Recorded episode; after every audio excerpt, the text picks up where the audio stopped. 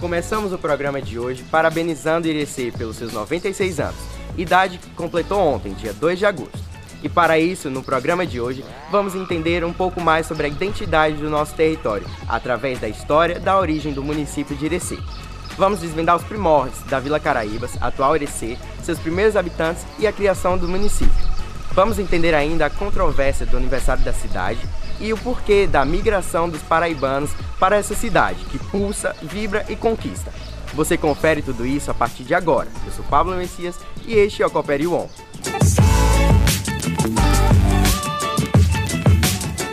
A cidade, entre muitos elementos, é constituída pela memória de sua população. E tudo fala sobre a cidade. Suas características arquitetônicas, o jeito de viver do seu povo, a fala da moradora centenária e a memória de sua população. Para falar sobre essas memórias e entender um pouco mais da história de Irecê, estamos aqui com Jackson Ruben, que é historiador, escritor e biógrafo, e estamos também com a professora e historiadora Marilva Batista. Jackson é ireciense e também membro da Academia de Cultura da Bahia. Já publicou diversos artigos em renomados jornais, poesias em antologias poéticas e, através de suas pesquisas históricas, vários livros sobre a história dos municípios da nossa região. E a professora Marilva também é historiadora e mestra em História Regional e Local, através da Universidade do Estado da Bahia.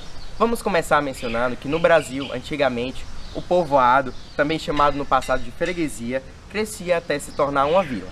Foi isso que aconteceu com a Vila Caraíbas, atual Irecê, Jackson? Não, não foi não, eh, Pablo. Uhum. No caso de Caraíbas, houve a criação de um distrito de paz, do distrito de paz de Caraíbas. O que era o distrito de paz? Na época, o distrito de paz era o reconhecimento do poder civil como havia pessoas, certa quantidade de pessoas aglomeradas num lugar formando um núcleo urbano. Caraíbas aconteceu isso. E continuou como Arraial até 2 de agosto de 1926, quando foi saltou de Arraial diretamente para para município. Conforme consta na Lei 1896, diz assim, eleva a vila, o Arraial de Caraíbas, com a denominação de Vila de Irecê, que será sede do município com esse nome. Consta assim na Lei 1896. Esse salto, dispensando a elevação para povoado e depois para distrito, se deu fruto de um acordo de coronéis. A gente também tem curiosidade em saber sobre os primeiros moradores da região. Quais são as principais características? É, Geralmente, quando se funda um determinado espaço, vila, povoado, é muito interessante entender como eram as dinâmicas né, sociais. As casas, como o Jackson falou, iam sendo montadas, as pessoas iam se organizando, o cotidiano familiar, econômico ia se desvendando a partir daí. A nossa identidade está muito ligada à questão da agrícola. Ainda hoje, nós somos uma região considerada agrícola, né? embora tenhamos um comércio pujante. E essa relação comercial, essa relação da agricultura, ela se dava num tripé, né? Era o feijão, o milho, a mamona.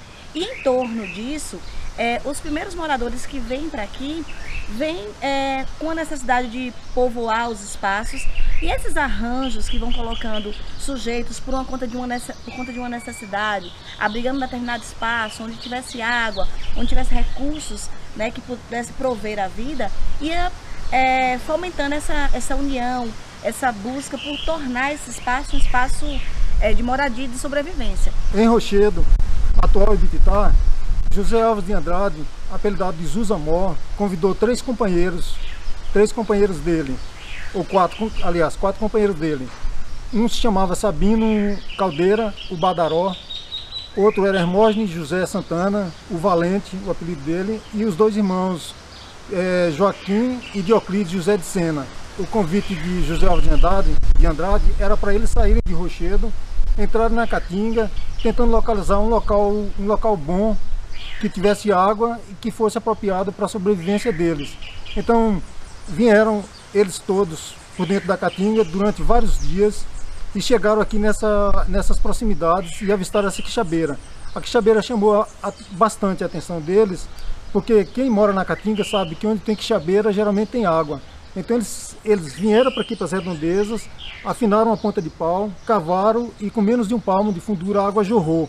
Eles disseram, isso aqui é bom para gente, a gente morar e trazer nossas famílias para cá. Começou-se então o núcleo urbano de Irecê, aqui em volta dessa quixabeira. Há também uma controvérsia sobre o aniversário da cidade. Seria 31 de maio ou 2 de agosto? Fato é que em 2020, a Câmara de Vereadores de Irecê restabeleceu o 2 de agosto como dia a ser celebrado, um marco histórico de autonomia política e administrativa ireceense.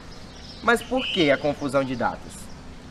Ó, veja bem, a comemoração de aniversário dos municípios, cada município comemora a data que quer. No caso, Irecê tem quatro datas importantes. A data, a data 20 de abril de 1877, quando chegaram aqui os primeiros habitantes de Irecê, é uma data muito importante. A outra data seria 2 de agosto de 1926, pela Lei 1896, quando foi criado, quando Caraíbas foi elevado pela primeira vez à condição de município, com o nome Vila de Irecê. Além do mais, a, o município 2 de agosto chamava Vila de Irecê. Tinha dois distritos, um era América Dourada e outro era o Distrito Sede. A data de 31 de maio de, 19, de 1933 houve uma alteração do nome. Essa data, 31 de maio de 1933, está no decreto estadual 8.452, publicado em 31 de maio de 1933, quando então houve a mudança de nome de Vila de Irecê para Irecê. Mas além dessa data, tem a data 2 de março de 1938.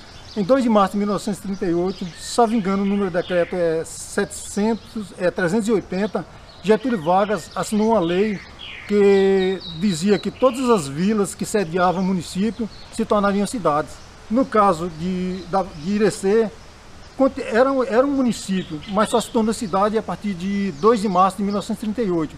Então essa divergência que existe, ela é política, ela é social e ela é cultural. É, porque o que, o que, que vai, constrói a, a história de um espaço? É um, é um sujeito, é um determinado viés político, é uma narrativa. E essa narrativa ela começou a ser modificada. Então, assim, essas questões, elas não eram domínio público. Infelizmente, a gente ainda faz uma educação que ainda está muito voltada para uma determinada dinâmica de vestibular, uma determinada dinâmica de conhecer os espaços, negligenciando os nossos. A nossa história, ela quando não escrita e publicada, ela está na memória dos mais antigos, ela é não discutida, ela não é discutida nas escolas. Então, assim, a importância de projetos que discutam a história local, a história regional, é não só apresentar, escavancar as memórias do povo, os documentos oficiais que contam essas histórias, mas é também permitir uma identificação do sujeito com seu próprio espaço. Um importante aspecto na história ireciense é a migração de paraibanos. Mas qual, quais motivos atraíam essa população para cá? E quais suas ricas contribuições para nosso território? É, em minha dissertação, né, eu falo sobre a migração desses paraibanos. Indeterminadamente foi me perguntado por que você voltou a sua discussão, o seu debate para a migração de paraibanos. Eu fiz minha licenciatura em História na Paraíba. Uhum. E na época eles perguntavam, né, por que, que tem tanta gente de Irecê aqui? Eu falo porque a história de Irecê está entrelaçada aos caminhos da Paraíba para cá. E quando a gente vai pesquisar, e minha pesquisa é feita sobretudo com as memórias, eu revirei as memórias né, de sujeitos que vieram para aqui, motivados pela questão da seca, é, nesse contexto eu preciso entender o que é a Paraíba lá, né? A Paraíba, a Paraíba era um espaço de produtividade agrícola, mas de solos menos férteis que o Direcê, é, bastante pedregosos. E quando os primeiros paraibanos que cercam a década de final de 40, 40 década de 50 vieram para cá, vieram motivados por uma terra altamente produtiva.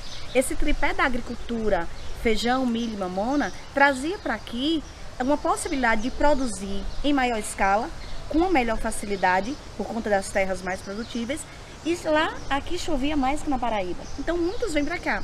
Quando a gente vai discutir essa migração e a identidade, a incorporação desses sujeitos ao espaço da cidade, a gente percebe que não foi a, un a única motivação. Muitos vieram para aqui e percebiam que havia grande produtividade, mas havia uma ausência ainda de uma produtividade no comércio. Então, alguns vêm para aqui também para desenvolver o comércio. É, em torno disso, muitas motivações eram criadas. Né? Nós tínhamos fazendas que vinham é, toda a família para aqui. Então, essa vinda desses paraibanos, eles, eles vêm muito motivados pela atividade agrícola, mas por uma possibilidade de desenvolver o comércio. E a princípio, ao chegar, havia uma certa um certo desconforto. Eram os forasteiros que vinham de fora para tentar é, empreender aqui e aqueles que já estavam aqui, que dominavam a política, que dominavam a agricultura e o comércio. Mas aos poucos, essas redes de sociabilidades, que inicialmente era marcada até por um certo preconceito, elas começam a ser diluídas na medida em que esse povo começa a construir enquanto atividade agrícola, enquanto comércio, enquanto identidade, enquanto cultura. E é, Irecê tem uma, uma identidade que é formada a partir daí. Para falarmos da história de Irecê, precisamos mencionar também a família Dourado. Mas afinal, qual a origem dos Dourados e suas tradições? Por exemplo, só poder se casar com outro Dourado. Ó, os Dourados, é, ou os Dourado, é, eles... Há, há, há, duas teorias, Paulo. Uma diz que, que eles eram da beira do Rio Douro, da, Rio, da beira do Rio Douro, que nasceram lá naquele lugar chamado Dourado como de fato Mateus Nunes veio de lá, daqueles, daqueles trechos lá. Outra teoria diz que o Dourado está associado à grande riqueza em ouro que eles possuíam. É, e também já tem, já estão cogitando também que eles são é, originados dos judeus, mas não, não existe comprovação ainda.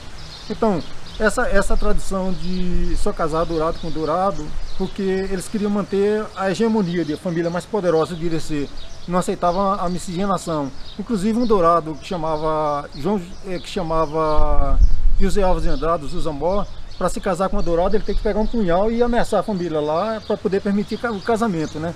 Na verdade existe uma discussão, né? Qualquer espaço em que ele começa a se formar, geralmente os primeiros moradores, aqueles que têm uma, uma condição econômica mais é, abastarda, eles têm uma manutenção do status quo. Como politicamente Irecê nasce ligado à família Dourado, que se permanece, que se perpetua no poder, havia uma questão do status quo. Então o casamento entre eles garantia que isso fosse preservado. É. E não era só Dourado, não. Quando os paraibanos vieram para cá também, era comum que eles casassem entre eles. Encerramos nossa entrevista agora, aprendemos muito sobre a história de Irecê. É uma honra ter vocês aqui para falar um pouco sobre ela. E é isso. Eu queria agradecer o convite e falar da importância que é, né, projetos que pensando na história dos sujeitos, dos espaços, da cidade, criam para além de repercutir uma história, criam um sentimento de pertencimento, de identidade ainda há muito a se construir sobre a história, sobre a memória do nosso povo.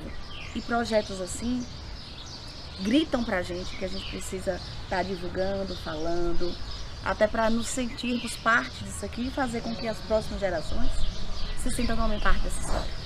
Você sabia que a história de um dos fundadores de Irecê virou filme? Sim, estamos falando do curta-metragem Zuzamó.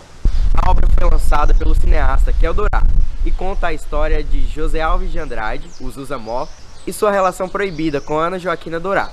Ficou curioso? Veja só. O filme Zuzamó é inspirado numa história real, que se passa em 1906, quando Irecê ainda pertencia a Morro Chapéu e se chamava Vila Caraíbas. Zuza é José Alves de Andrade, o protagonista, que se apaixonou por Ana Joaquina, uma moça rica da família Dourado, que viveu num tempo onde quem era dessa família não aceitava casamento com pessoas de outros sobrenomes. Zusa furou a bolha e se casou com Ana Joaquina. Tiveram muitos descendentes, a família Alves Dourado, que é conhecida em toda a região como a família Mor. Irecê faz 96 anos. São 96 anos de muita história, muito trabalho e, acima de tudo, de muito amor. Irecê, parabéns! Que você continue derramando amor, que você continue abraçando os seus filhos e cada vez mais trazendo esta luz esta esperança para que este presente se transforme num futuro cada vez melhor e mais bonito. Parabéns, Irecê!